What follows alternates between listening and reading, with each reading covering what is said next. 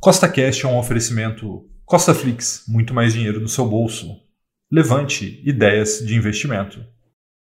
No podcast de hoje, teremos mais uma edição do Costa News, que é a melhor maneira de você ficar por dentro de tudo que está acontecendo no mercado financeiro e no mundo dos investimentos. Então, se você gostou do tema desse podcast, segue CostaCast aí nessa plataforma, pois temos três podcasts por semana, sempre com o mesmo intuito colocar mais dinheiro no seu bolso. E lembrando, nada do que eu falo aqui é uma recomendação nem de compra nem de venda, é apenas para te inspirar a investir melhor, tá bom? Então vamos lá. Bom, pessoal, como vocês podem ver, né, o Ibovespa aí começou a semana em 105 mil pontos, acabou quase em 107, né, uma alta de 1,7 na semana, algo muito, muito interessante. Né? As pessoas talvez estejam começando a ver que Brasil está muito barato e de fato está. Tá? Então o mundo inteiro está procurando oportunidades nesse momento, né, por conta aí dos juros é, no mundo inteiro subindo e principalmente a inflação aí apertando mas, na minha visão, o Ibovespa ainda é muito barato, não só é, a, a, média das empresas brasileiras, mas dentro dessa média ainda tem coisa ainda mais barata,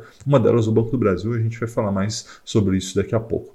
Falando em mercado internacional, né, a gente viu o SP500 essa semana despencou aí, despencou é uma maneira de dizer, né, caiu 1,4%, já está aí beirando os 4 mil pontos. Então, realmente, é, tinha sido um pouco melhor, né? Se você olhar no final do dia 12 até o dia 13, já estávamos em 3,900 e depois o mercado recuperou justamente com a fala do senhor Jeremy Powell, que a gente já vai falar sobre isso. Então, mercado americano caindo, né, por conta da inflação e os juros, e aqui subindo por conta dos resultados. E aí, muita gente ia perguntar, Rafael, mas esse mercado ele está voltando a se animar, isso aí é positivo, é negativo, a gente está tendo aí, de fato, motivos para se animar, e aí, o meu entendimento é que sim, Tá? Essa semana foram divulgados vários resultados e a gente teve aí dois tipos de resultado. Né? Aquelas boas empresas, que a gente sabe que são boas, apresentaram bons resultados e aquelas empresas que são ruins, que a gente já sabe que são ruins, elas decepcionaram nos seus resultados. Por exemplo, o Banco do Brasil reportou 6,6 bilhões de reais de lucro somente no primeiro trimestre,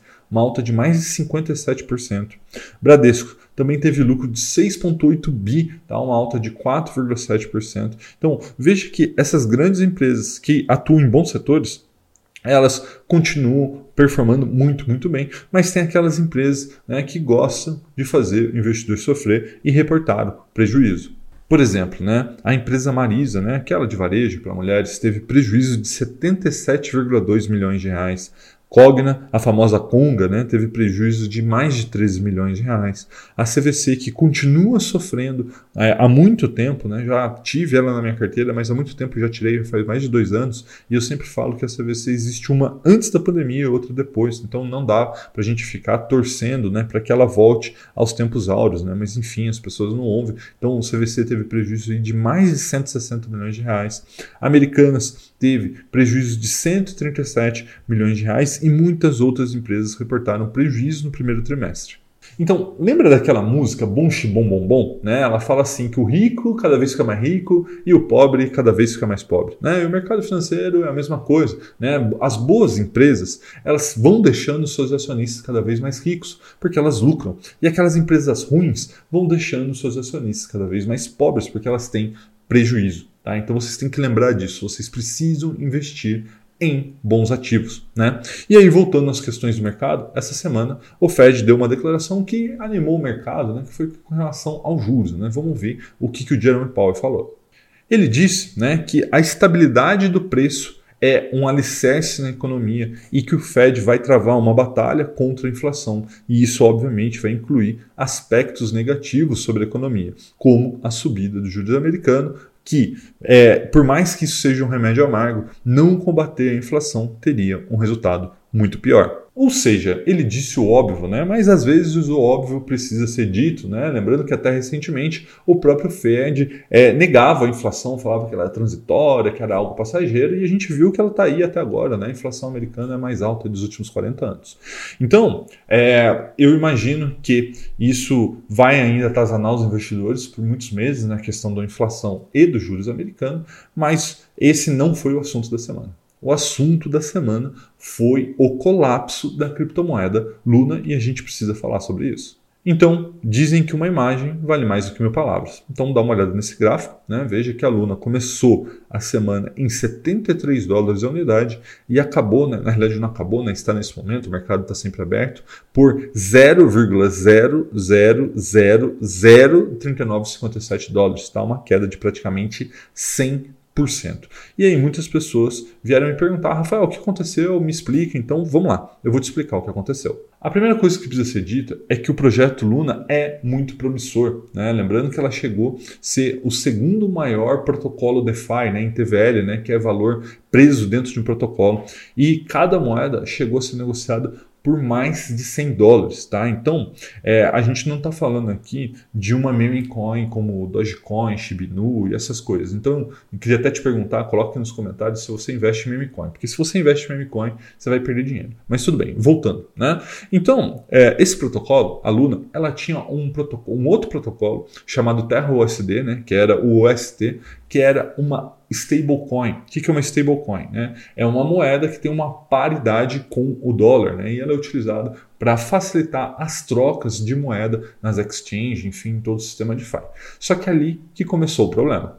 E esse problema ele é muito parecido com o que aconteceu em 1992. Tá? Em 92, George Soros, que está aí na sua tela, ele especulou contra a libra esterlina tá? e ele ganhou mais de um bilhão, isso mesmo, com B, 1 bilhão de dólares em apenas um dia e praticamente quebrou o Banco da Inglaterra. Então foi um ataque especulativo do George Soros contra o Banco da Inglaterra que se tornou muito lucrativo para ele. Tá? E isso é muito, mas muito parecido com o que aconteceu com a Luna, agora que sofreu um ataque bem semelhante. Tá? Um grupo, uma pessoa, uma instituição, não se sabe exatamente quem fez esse ataque, foi acumulando né, vagarosamente o ST, que é a stablecoin.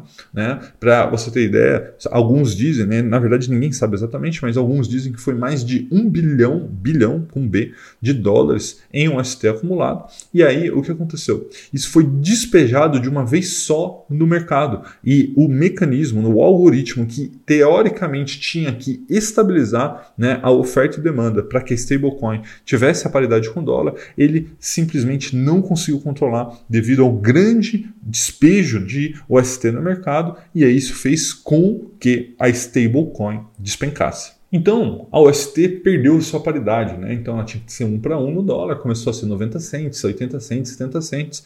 E aí o que a Fundação Luna fez? Né? Ela começou a pegar suas reservas, né? E ela tinha reserva não só em Luna, mas em Bitcoin, em AVAX, em USDT, que é o, o token do Tether, enfim, várias criptomoedas. E para tentar estabilizar o UST, eles começaram a queimar as suas reservas. Né? E isso puxou o mercado inteiro para baixo, não só por conta de uma oferta vendedora, né, uma demanda vendedora ali muito grande, mas também por conta da perda da confiança dos investidores, não só na Luna, mas também na UST. Então estava todo mundo despejando ali e aumentava os volumes, né? E isso fez com que essa semana que nós passamos tenha sido uma das piores semanas da história no mercado de criptomoeda e tudo isso graças a esse ataque financeiro que ninguém sabe quem fez, a Luna e o OST, e esse ataque foi muito bem sucedido, né? O protocolo, como você viu agora há pouco, praticamente virou pó, mas, mas ainda existe uma possibilidade de recuperação.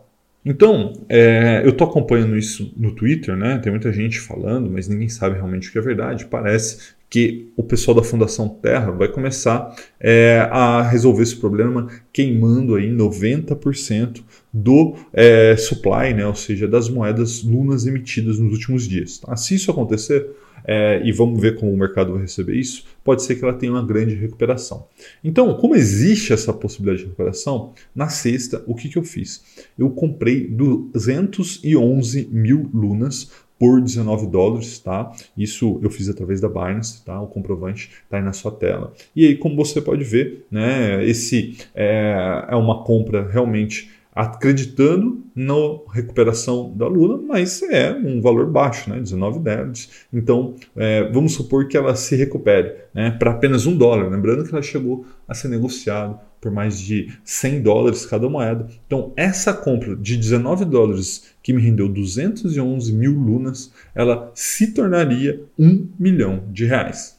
Então, as pessoas estão me perguntando, Rafael, como que você fez a compra, né? Porque eu falei lá nos meus stories, inclusive, se você não me segue no Instagram, me siga, arroba Rafael, tá? E aí, como que eu fiz? Eu fiz isso através da Binance. Tá? Então, caso você ainda não tenha conta na Binance, eu recomendo que você clique no link que está aqui na descrição para que você abra sua conta e aí você tenha acesso aí ao maior número de criptomoedas do mercado, né? Binance é a maior corretora, tá? E aí você vai poder aproveitar essa oportunidade caso você queira. Mas, mas aqui tem um aviso que é muito importante que você me ouça. Primeiro, isso não é uma recomendação, gente. Muito provavelmente eu vou perder dinheiro nessa compra da Luna, tá? Então, se você quer perder dinheiro, você vai lá e perde. Mas depois não vem falar que ah, foi o Rafael que recomendou. Não estou recomendando nada, você está fazendo por sua conta e risco. E segundo, tá? Risco se controla por exposição. O que, que, é isso? Né? Eu vi em vários grupos aí de Facebook, Telegram, pessoas aí falando que tinham colocado 10, 20, 50, 100 mil reais, até mais do que 100 mil reais em Luna antes da queda e esse dinheiro simplesmente evaporou. Por que eu estou dizendo isso? Porque risco se controla por exposição. Tá? Então, quando você está fazendo uma carteira de investimentos, você tem que ter ali renda fixa, você tem que ter fundo imobiliário, ações, ativos dolarizados. Você tem que ter um pouquinho de cripto, mas não mais do que 5% do seu patrimônio. Enfim, então quando você está investindo a longo prazo, você tem que, de fato, construir uma carteira de investimento e não ficar brincando com o seu dinheiro. Tá? Então veja que é, se você possui a Luna, você teve um grande prejuízo. Não quer dizer que isso vai acabar com todo o seu poder de compra, né? Você pode ir lá e comprar mais, como eu fiz. Só que esse é o ponto, né? As pessoas elas não conseguem medir essa exposição e acaba tomando muito risco. Então tome cuidado, pessoal. Não exponha mais do que 5% do seu patrimônio em criptomoeda, tá bom? Um forte abraço e até a próxima.